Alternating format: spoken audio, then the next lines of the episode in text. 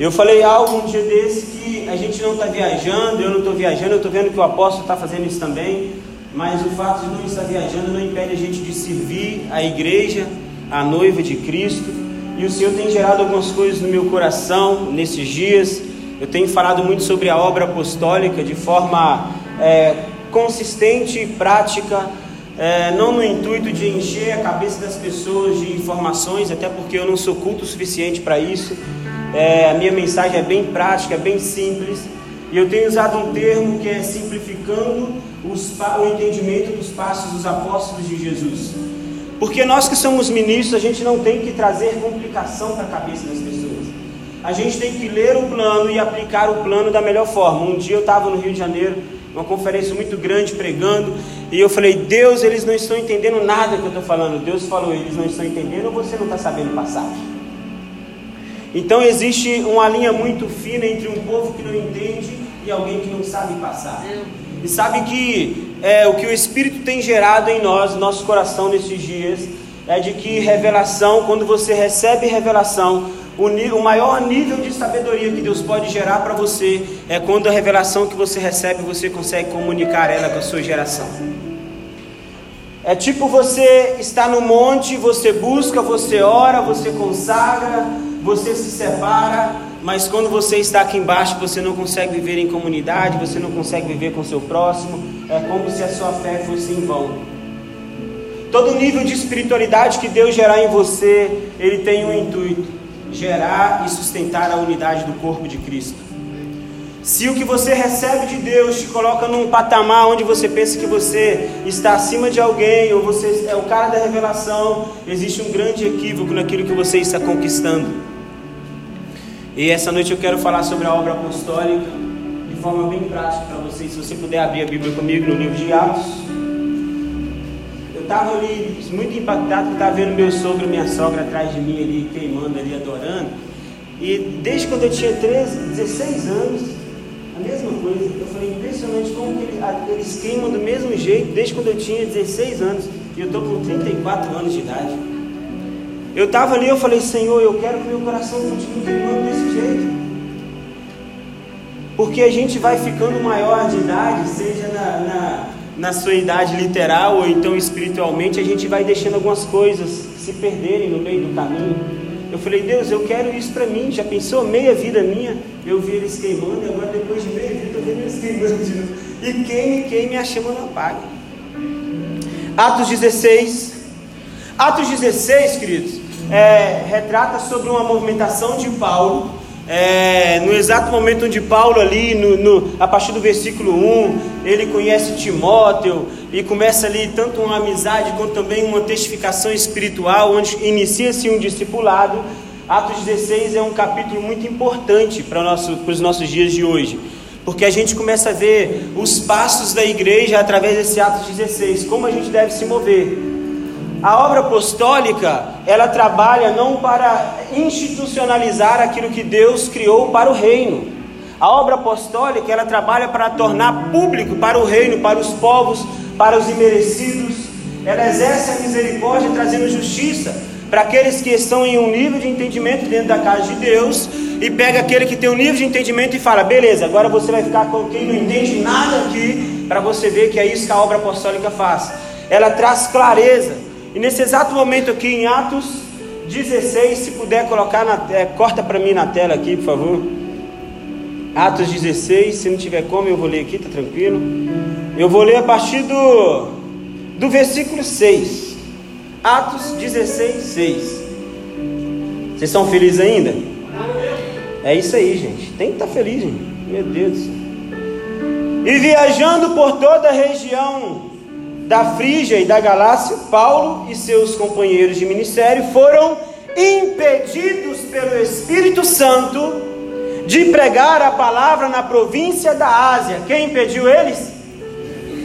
O Espírito Santo. Eles não estavam indo pecar, eles não estavam indo fazer as suas próprias vontades, eles queriam pregar o Evangelho e o Espírito Santo impediu de que eles fossem para aquela província pregar o Evangelho.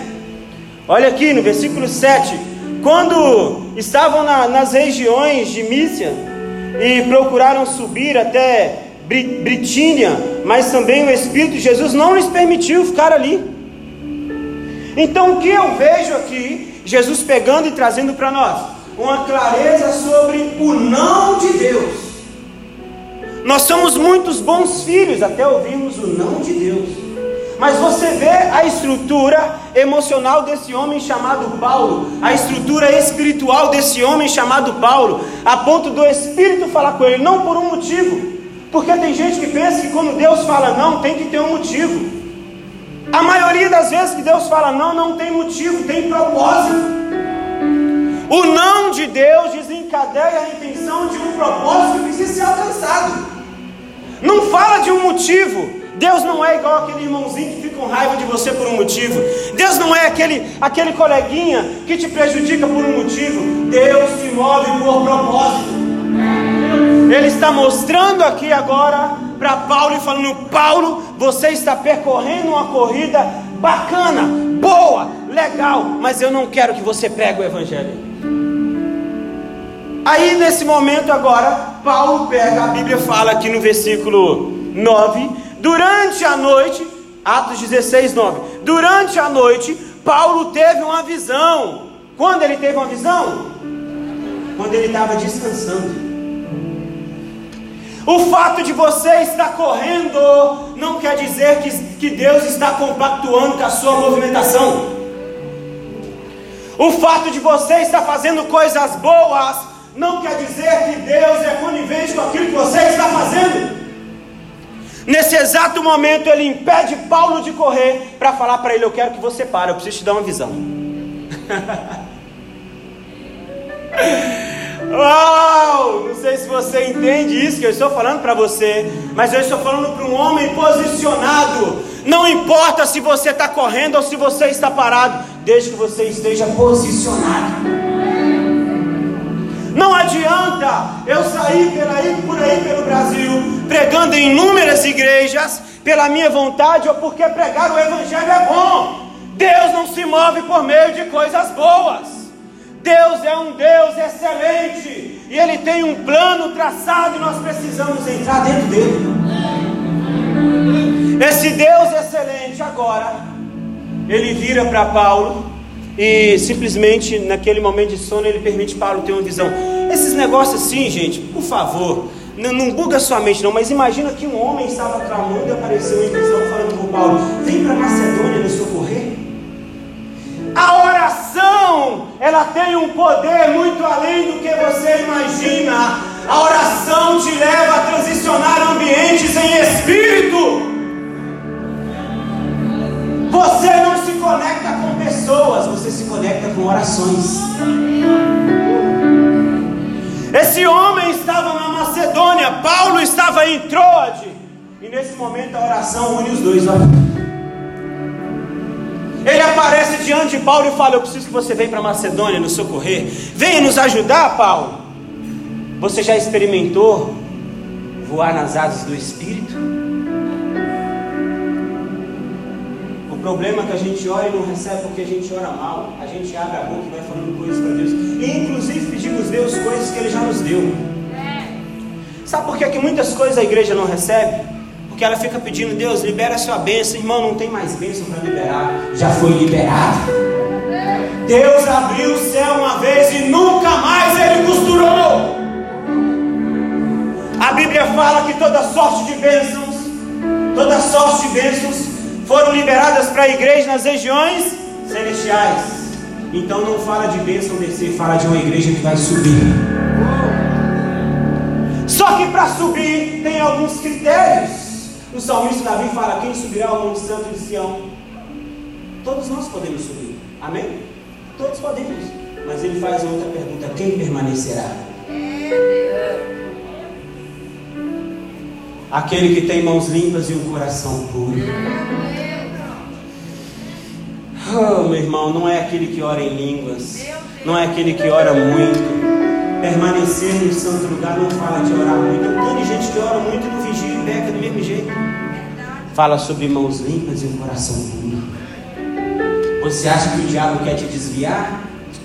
Que ele quer te matar? Ele quer que você canta Yeshua Ele quer que você canta a dracma dentro da igreja com suas mãos sujas e seu coração impuro. E desde que eu comecei a estudar sobre isso, eu descobri que não existe céu de bronze, existe corações impuros. A única adoração que Deus não recebe é a adoração oferecida de pessoas com mãos sujas e corações impuros. A única coisa que pode fechar o céu sobre a sua cabeça é você mesmo. Nem o diabo tem o poder de fechar o céu sobre a sua cabeça. E nesse exato momento, um homem que entendeu como que o reino e a obra apostólica se movimenta, ele pega e transiciona em espírito. Transiciona em quê? A sua oração pode te levar lá no Japão agora. Já pensou? Aí você fala, mas eu não conheço, eu vou falar com quem? Você, o problema é esse, que você foca muito em pessoas. E você tem que focar em orações. Eu falei para algumas, existe algumas pessoas aqui na igreja que a gente acompanha, moças, e eu falo o seguinte, meninas, vocês não têm que orar a Deus pedindo um rapaz, você tem que orar a Deus para conectar as orações de vocês. Porque quando você pede uma pessoa, uma pessoa vem. Agora, quando você se conecta em oração, você está se conectando em propósito. Aí, Nesse exato momento, Paulo, a palavra fala que ele imediatamente chama é, Silas, é, os homens que estavam com ele ali, e ele fala: Cara, a gente precisa ir para Macedônia. E ele sai imediatamente. Tinha uma coisa que eu, que eu descobri que foi nesse momento que ele deixou os pergaminhos e a capa dele em Troade. E também tem um propósito. E ele sai ali na, na, percorrendo um caminho. Aí a Bíblia fala que é, no versículo 14, vamos lá, no 13, versículo 13. Num, num sábado, num certo sábado, saindo da cidade para a beira do rio, onde, imaginar, onde imaginávamos encontrar um bom lugar para orar. Eles, aliás, vou reformular. Num dia de sábado, saímos da cidade para a beira do rio, onde imaginávamos encontrar um bom lugar para orar. Assentamos e começamos a conversar com algumas mulheres que estavam ali também reunidas. Eles foram para orar, descobriram um lugar, e quando chegou nesse lugar, já viu mulheres reunidas naquele lugar orando. Olha aqui, e uma das mulheres que era temente a Deus, não adianta você ter unção se você não for temente. Uma daquelas mulheres que era temente a Deus, que se chamava Lídia, vendedora de tecido de púrpura, da cidade de Tiatira. E aconteceu que o Senhor lhe abriu o coração para colher a mensagem pregada por Paulo. Sabe por que tem gente que resiste à mensagem de Jesus quando a gente prega? Não é porque elas são ruins, porque elas não têm temor. Deus abre o coração de quem tem temor. Deus não deposita coisas profundas no coração de quem não tem temor. A Bíblia fala que o, te, o, o temor é o princípio da sabedoria. A mensagem de Jesus ela produz na sua vida sabedoria, aquilo que a sua faculdade não consegue produzir. Por que, que você aprende tudo dentro da faculdade e quando você aceita você custa aprender sobre a palavra? Porque você não entendeu que para aprender a palavra tem que ter temor. O temor é o filtro que Deus usa para derramar revelação e sabedoria sobre alguém. O temor eu oro para que Jesus encontre pessoas com corações tementes aqui essa noite. Deus tem muito pão para derramar sobre nós. Pão e vinho. Ei, patinho. E a Bíblia fala no versículo 15 que depois é depois de batizada, ó, uma mulher posicionada, ó, elas estavam reunidas, estavam orando, mas uma era temente a Deus e Deus abriu o coração dela. Não adianta a gente estar reunido aqui se a gente não tiver temor. Não adianta reunir para orar se não tiver temor.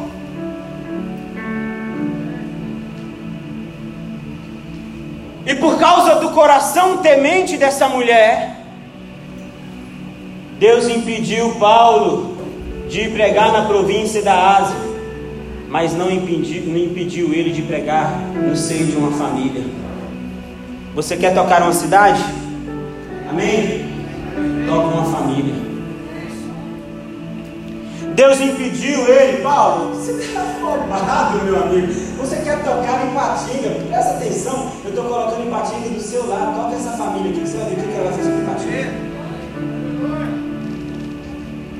O homem ver números, Jesus nunca se moveu por números, muito pelo contrário, ele sempre abandonou a multidão.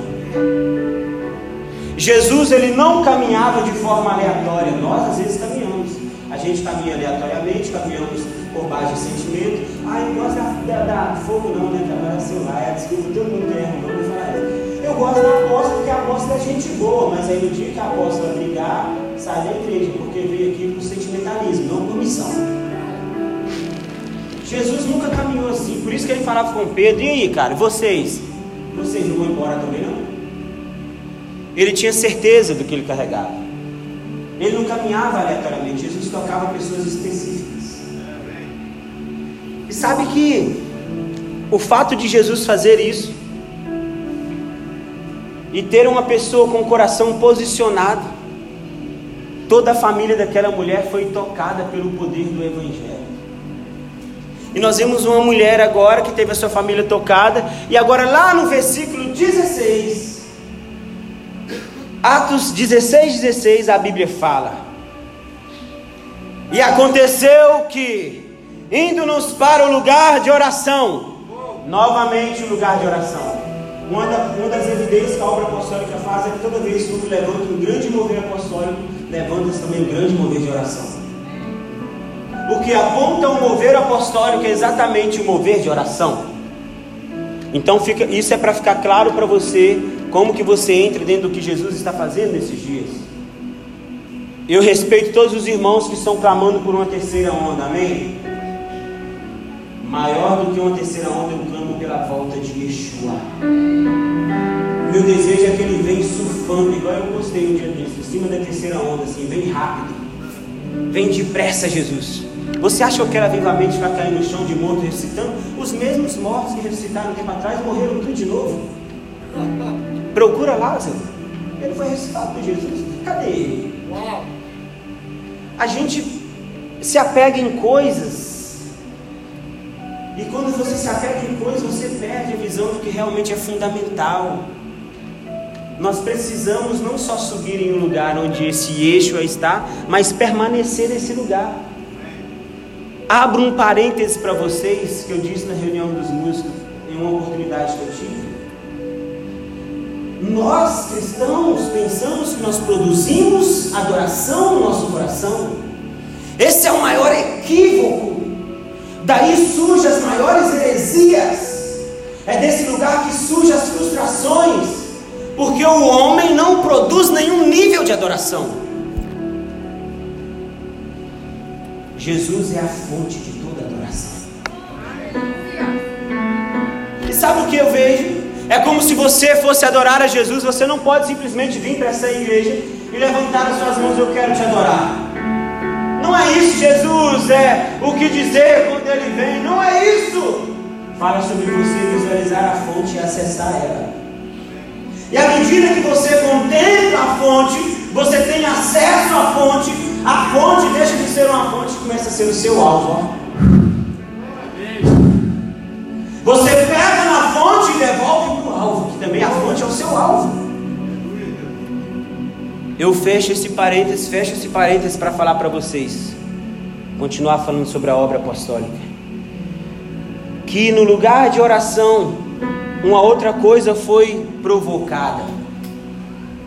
Apareceu uma jovem, a Bíblia fala aqui, que nos saiu ao encontro uma jovem escrava, escrava, que estava tomada por um espírito que usava para pro, prognosticar, adivinhar eventos futuros. Dessa forma, ela arrecadava dinheiro para os seus senhores, por meio da adivinhação. Versículo 17: Seguindo a Paulo e a nós, vinha essa moça gritando diante de todos: Estes homens são servos do Deus Altíssimo e vos anuncia o caminho da salvação. Olha o que, que essa menina endemoniada estava fazendo. Ela estava falando a verdade, mas a verdade que ela estava falando estava prejudicando a movimentação de Paulo, porque ela estava falando a verdade, mas ela era uma escrava. não basta você falar a verdade. A verdade na boca de um escravo perde a credibilidade. Não adianta falar a verdade. A verdade na boca de um escravo perde a credibilidade. Sabe o que poderia acontecer ali, pastor André? Paulo indo pregar e falar: Ah, mas é esse Paulo aqui que aquela adivinha falou?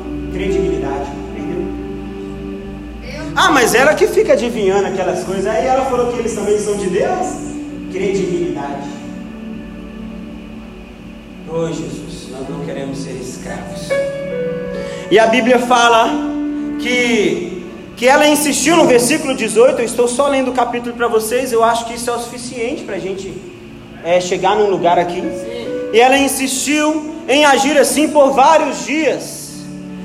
Finalmente, Paulo irritou-se com ela, daquela atitude, e repreendeu aquele espírito, falando: Olha, sai dela agora. A liberdade daquela mulher custou a, a, a liberdade de Paulo. Paulo libertou ela e foi preso. E Deus não é pego de.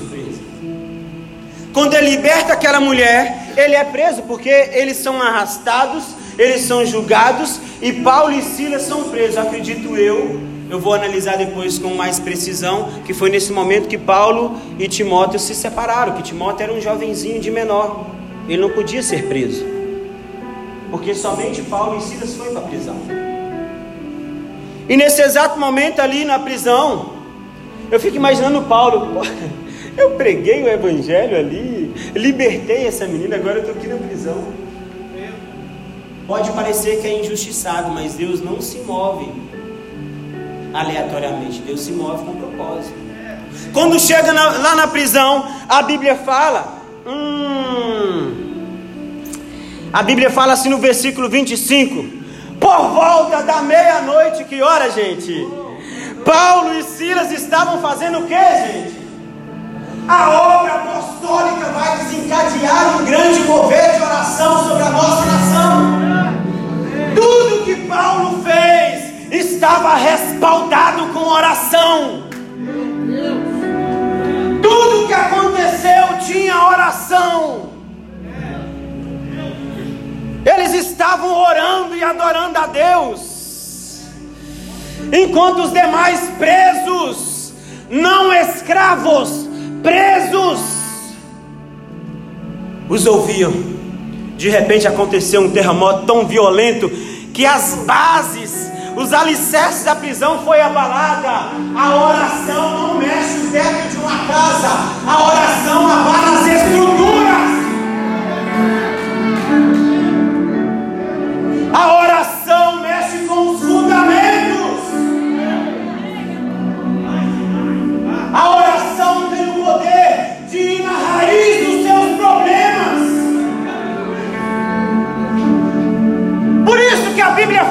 que a sua luta não é contra a carne nem o sangue.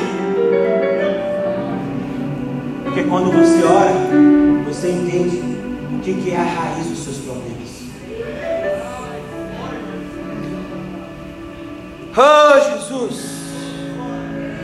E quando as prisões foram abaladas, as estruturas, as cadeias caíram, as correntes foram quebradas, imediatamente aquele carcereiro ele acordou, assustado, pegou, a, a, tirou a espada da bainha e ele ameaçou tirar sua própria vida. E Paulo grita no fundo da prisão: Não faz isso, nós estamos aqui.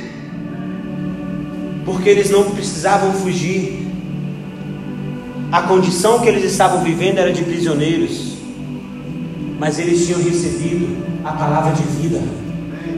A menina que estava andando na rua estava andando, mas ela era escrava. Escravidão não fala de você estar andando, fala se você deixou a palavra de vida entrar dentro do seu coração. Tem muitos escravos andando. Nesse exato momento, os homens, estamos todos aqui, estamos todos aqui, não precisa se matar.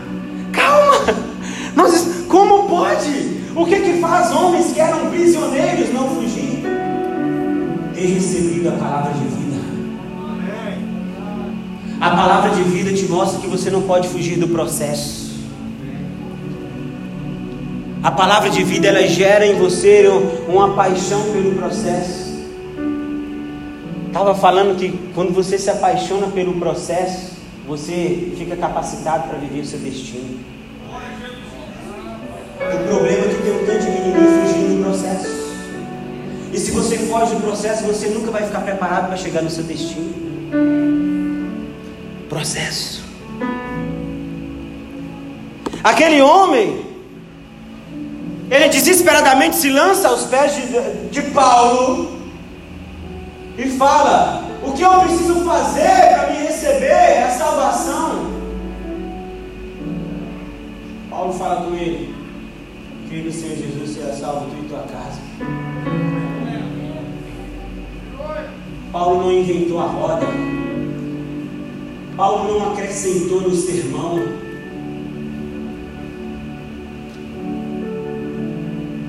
A minha oração nesses dias é que Jesus rasgue o sermão de um tanto de pregador do Brasil.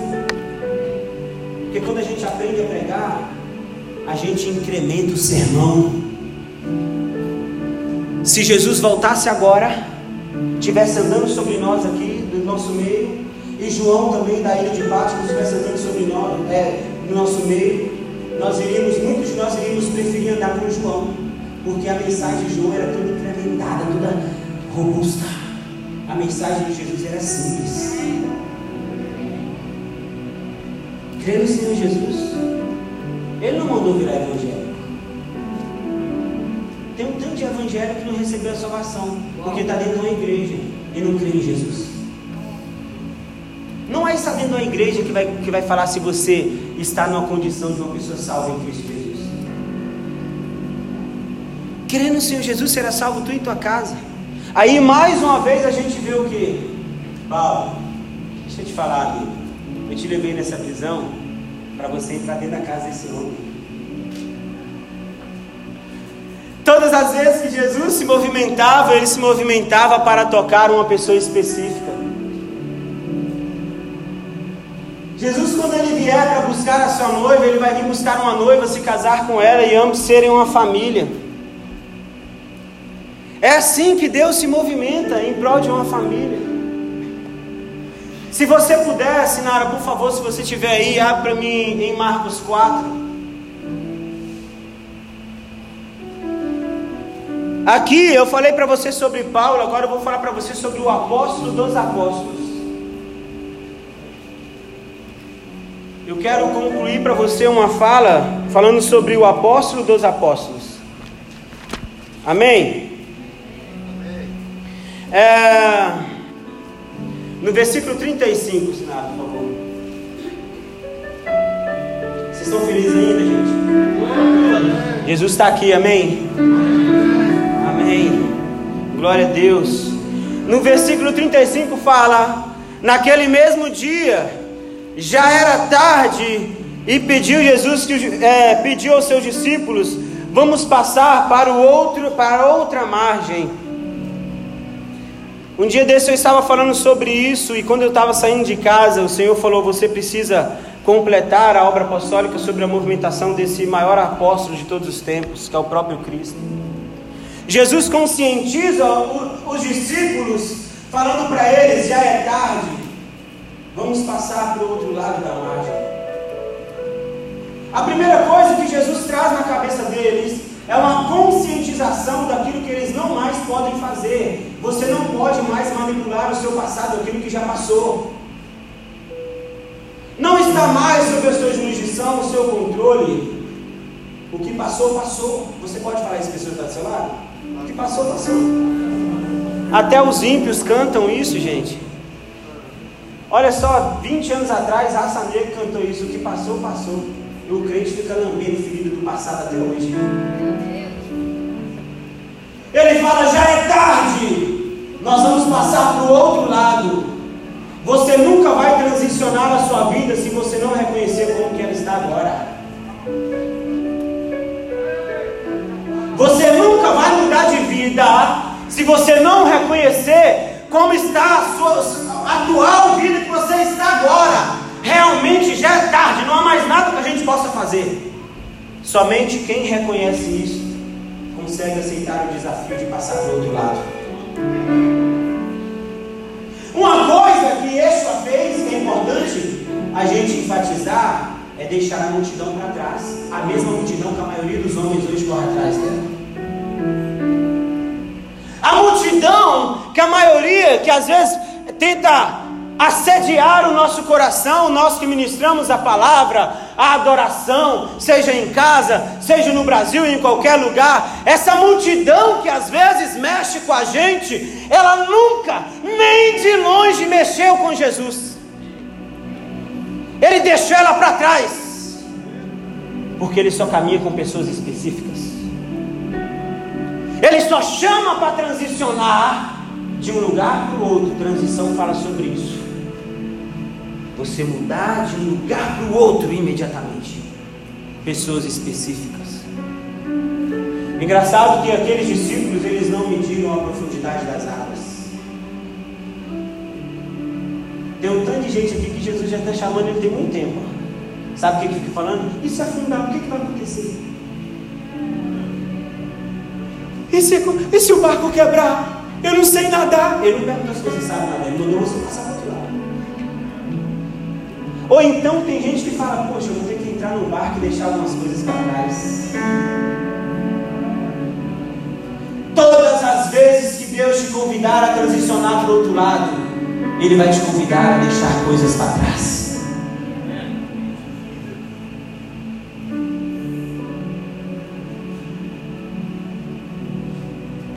Deixar coisas para trás. E eles entram cheios de experiências dentro de um barco, Pedrão. Olha que legal, Pedro, os discípulos, cheios de experiência, eles entram dentro do barco. Jesus, sem experiência nenhuma, pega um travesseirinho e vai para dentro do barco também. Jesus pega um travesseiro e vai para dentro do barco e chega lá, os experientes tudo acordado. Os experientes acordados e o inexperiente deitado no travesseiro dentro do barco. A onda joga para um lado, o vento joga para o outro. Os experientes tudo agitado e o inexperiente dormindo. Está pensando que a sua experiência pode te levar em algum lugar? Meu Deus! Quando Deus te chama para transicionar, não é por experiência, é por autoridade. Meu Deus! E o barco agita, e o que, experientes fazem? Homens que entendem de barco, que entendem de pesca, que entendem de vento, que entendem de bússola, que entendem. Jesus entende o quê, irmão? Ele que ficar batendo martelo. Eles vão e fazem o quê? Yeshua, Yeshua, Yeshua. Os experientes agora desesperados acordam o inexperiente.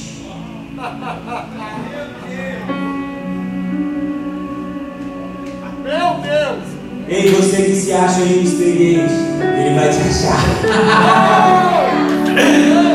se você, ei, você que pensa, que fala essa declaração, eu não sou bom, eu não consigo, eu não sou tão bom assim, é sobre você que ele está falando essa noite.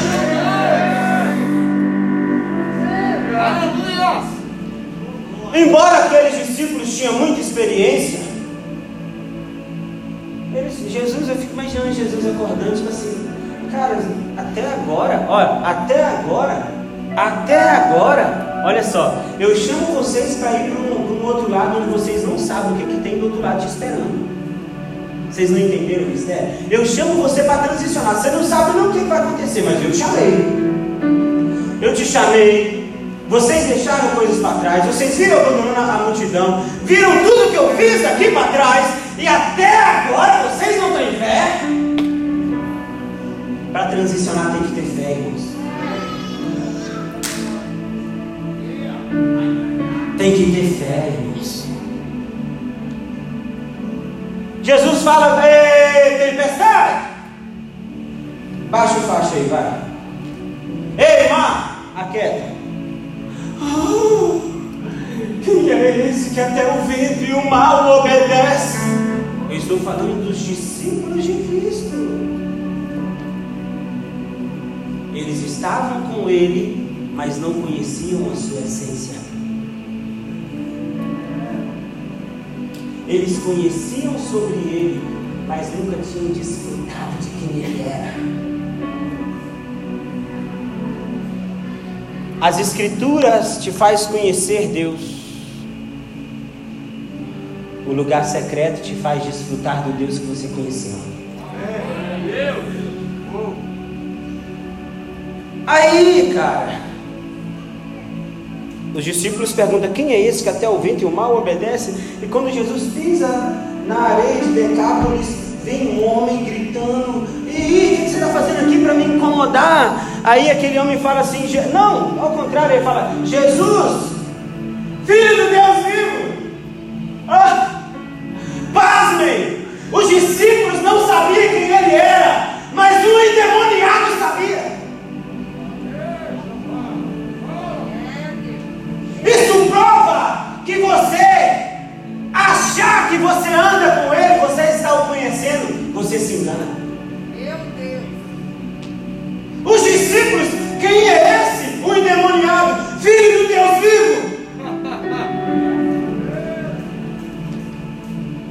Precisamos rever o nosso conceito de fé.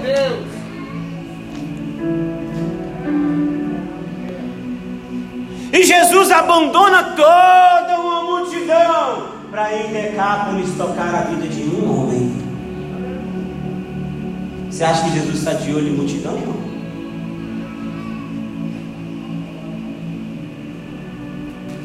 Meu desejo é que Jesus encontre uma pessoa que isso Deus. Um. Não precisa de muitos. Um. Quando chega naquele contexto ali, como eu disse para vocês, um outro momento eu falei sobre é, esse endemoniado aqui na igreja. Uma vez eu falei sobre ele. E quando eu estava falando, eu falei sobre algumas coisas que ele fazia. Eles prendiam ele com correntes, grilhões, ele morava no cemitério. E ali, quando ele quebrava as correntes, a Bíblia fala que ele ficava gritando em volta dos túmulos. Ele gritava em volta dos túmulos. Ele podia gritar em volta de qualquer outra coisa, mas ele gritava em volta dos túmulos. Eu quero perguntar para você, crente em Cristo Jesus que está aqui, em volta de quem que já morreu que você grita até hoje?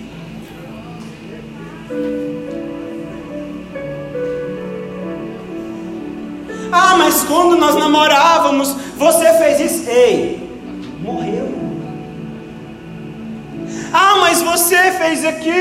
Ei, a Bíblia fala que aquele homem pegava a pedra e ficava se ferindo de conta própria assim. Ah, tem ninguém te mostrando, irmão. Quem está se ferindo é você mesmo. Porque você fica ó, gritando em volta de, daquilo que já morreu e fica se martirizando e se marcando. Ai, irmão. Mas Jesus chegou. Mas Jesus chegou. Essa noite Jesus está falando que Ele está curando pessoas do passado. Literalmente, irmãos. E meus amigos falam que eu sou meio presbiteriano. E eu concordo com eles. Porque eu, cara, eu analiso profecia, eu analiso negócio de profético. Tudo é profético para o Evangelho. Tudo é profético para o Evangelho. Então a gente, a gente tem que analisar as coisas segundo como Deus fala. Essa noite, essa noite, sabe o que Deus está fazendo? Te curando o seu passado. Deus te abençoe. Te curando do seu passado. Porque o seu passado não fala só de você. Talvez você é curado, mas e aquela cidade que sabia que aquele homem era aprisionado? Tem uma coisa que quando Jesus libertou aquele homem, ele quis ir atrás de Jesus. Sabe o que Jesus falou com ele? Volta para sua família. Você acha que Jesus queria ostentar? Eu libertei um homem agora, ele faz parte do meu ministério. Conta seu testemunho aí, fulano. Conta aí, testemunho poderoso. Jesus não fez isso, não, irmão. Jesus não queria glória para o ministério. Irmão, vocês estão entendendo o que eu estou falando? Ele não queria glória, ele não queria. Não, vem cá, vem cá. Aí, ó, sabe aquele lá de Becápolis? O endemoniado é quebrado aqui. Está comigo aqui, ó. Você vai ver testemunho forte. Conta aí.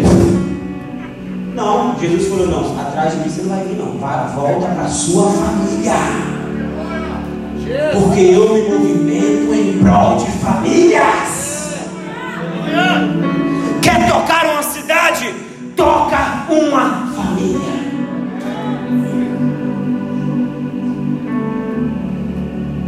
Um homem tocado por Jesus, Jesus vai embora. Só que lá na frente Jesus volta em Decápolis novamente. E Jesus que tinha sido expulso de Decápolis agora, ele volta e a multidão pega um jovem e leva diante dele e fala: Por favor, Yeshua, por favor, cura ele. O que, que ele tem? Ele não pode falar porque ele não pode ouvir. Tem um tanto de gente falando um tanto de coisa que nunca ouviu de Deus.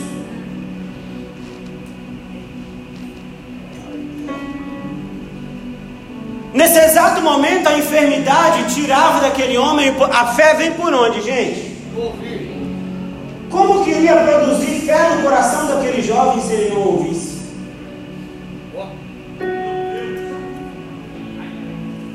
Eu sozinho sou igreja, gente? Quem é a igreja? Naquela cidade só tinha um homem tocado por Jesus. Agora Jesus volta lá para tocar mais um. Que ele fala, se tiver dois ou mais, é ali que eu vou estar. Eu sozinho não sou igreja. Eu vou voltar lá porque eu deixei um homem tocado. Agora eu volto lá para estabelecer a minha igreja.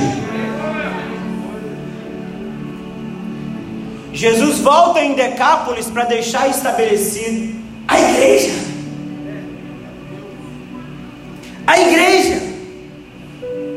Igreja de Patinga. Igreja lá. Estava vendo os stories de alguns irmãos nas células. Uau, vocês me encorajaram. Terça-feira eu vou começar minha célula. Eu vi, sabe o que, apóstolo? A impressão que veio no meu coração estamos indo para o lugar certo. Quer tocar uma cidade? Toque as casas. Então, quer tocar uma cidade? Ei, deixa eu te falar. A mensagem, por mais poderosa que ela seja, ela não vai surtir o efeito na sua vida do que uma mensagem anunciada dentro dos lares. De tudo que eu estou falando para vocês aqui, eu quero falar para você uma única coisa: que você pega isso, compacta isso, coloca no seu coração. Você é a pessoa específica na qual a obra apostólica está passando por ela hoje.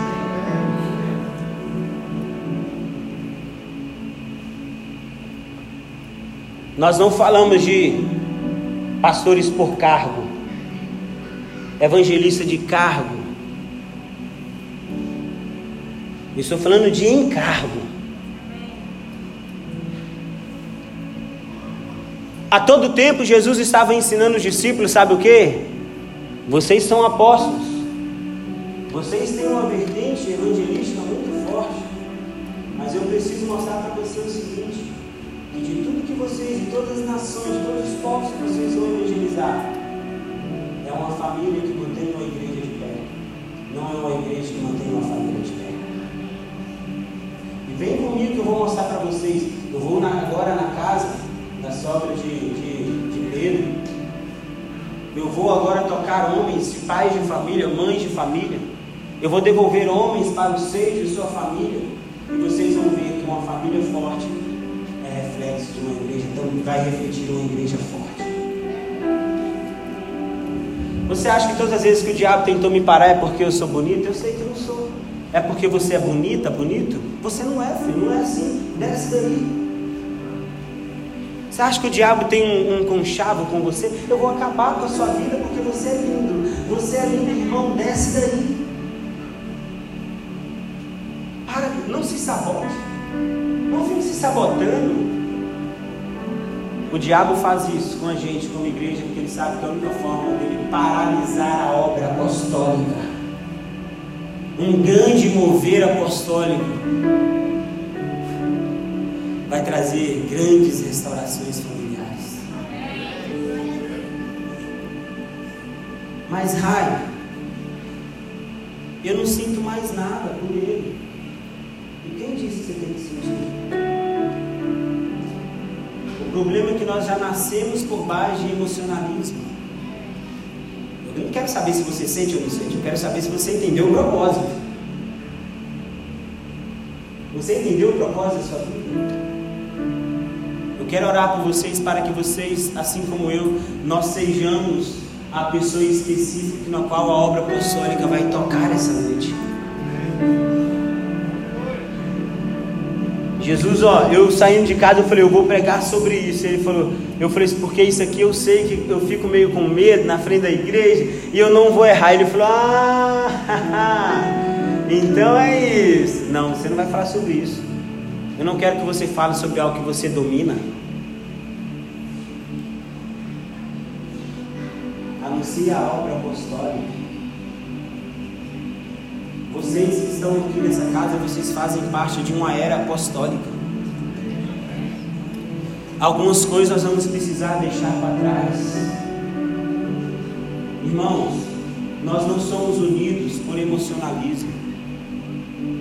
Eu não estou nessa igreja porque eu gosto mais ou menos de você. Isso não pode impedir os nossos relacionamentos, porque a igreja é missão e propósito. Nós não unimos porque nós gostamos uns dos outros. O problema é que a gente procura uma igreja onde a gente vai gostar da pessoa e não uma igreja onde a gente vai cumprir o propósito. Esse é o tempo em que literalmente nós vamos ser ajustados como corpo. Ó, a mudança do nome da, da nossa congregação, da nossa sede, cara, ela foi muito, cara, muito, muito maluca. Algo assim, cara, que no mundo do espírito surte um efeito muito poderoso porque nós vamos ser desafiados agora a viver realmente como família. O seu nome é sugestivo ao seu destino. O seu nome fala muito sobre o seu destino e o diabo sempre vai lutar para trabalhar no significado do seu nome. Então, quando eu vejo qualquer tipo de movimentação que pode ferir o nosso nome, que é um lar, eu falo, opa, já entendi. Isso é para nós não sermos uma família. Mas Jesus chegou. E quando Jesus chega, meu irmão, olha só, cara. Quando Jesus chega, ele não tem muita ideia com demônios. Quando Jesus chega, ele traz libertação. Pai começa a libertar pessoas aqui de prisões familiares. Devolva homens, homens para suas famílias. Devolva jovens para suas famílias. Eles estão dentro de casa, mas estão longe do coração dos pais. Devolva, devolva. Quebra os grilhões. Quebra os grilhões, quebra as correntes. Jesus está aqui essa noite. E Ele está fazendo algo muito específico. Algo muito, muito profundo. Ele está quebrando grilhões, quebrando correntes, devolvendo homens e mulheres para suas famílias. É isso que Ele está fazendo. Ele está olhando para você e falando: Ei, vocês viram que vocês estiveram comigo e não me conheceram? Até quando vocês não vão ter fé para reconhecer quem eu sou na vida de vocês? Até quando o mundo lá fora vai reconhecer quem eu sou e vocês? Quantas pessoas, meus irmãos, viravam para mim e falavam: Como você consegue viver da fé? E hoje, em tempo de pandemia, eu estou vendo eles viverem da fé. Como você consegue viver sem saber o que vai ser? E hoje eu estou vendo eles viverem sem saber o que vai ser. A fé está disponível para todos nós. Receba a fé. Deixa Jesus empoderar o seu coração com fé essa noite. Ai, como que o apóstolo consegue, gente? Meu Deus, ah não, eu, meu negócio é meu trabalho, meu negócio é meu trabalho. Aí a pandemia veio e tirou o trabalho e Jesus falou: você vai ter que aprender a viver pela fé. É a fé, a fé é o firme, firme fundamento. As escrituras falam, falam que tudo que for abalável vai ser. Paulo e Silas orando abalou as estruturas das prisões. Mas existe algo que a oração não abala, só fortalece: a fé. Coloque sobre os seus pés essa noite. Coloque sobre os seus pés essa noite.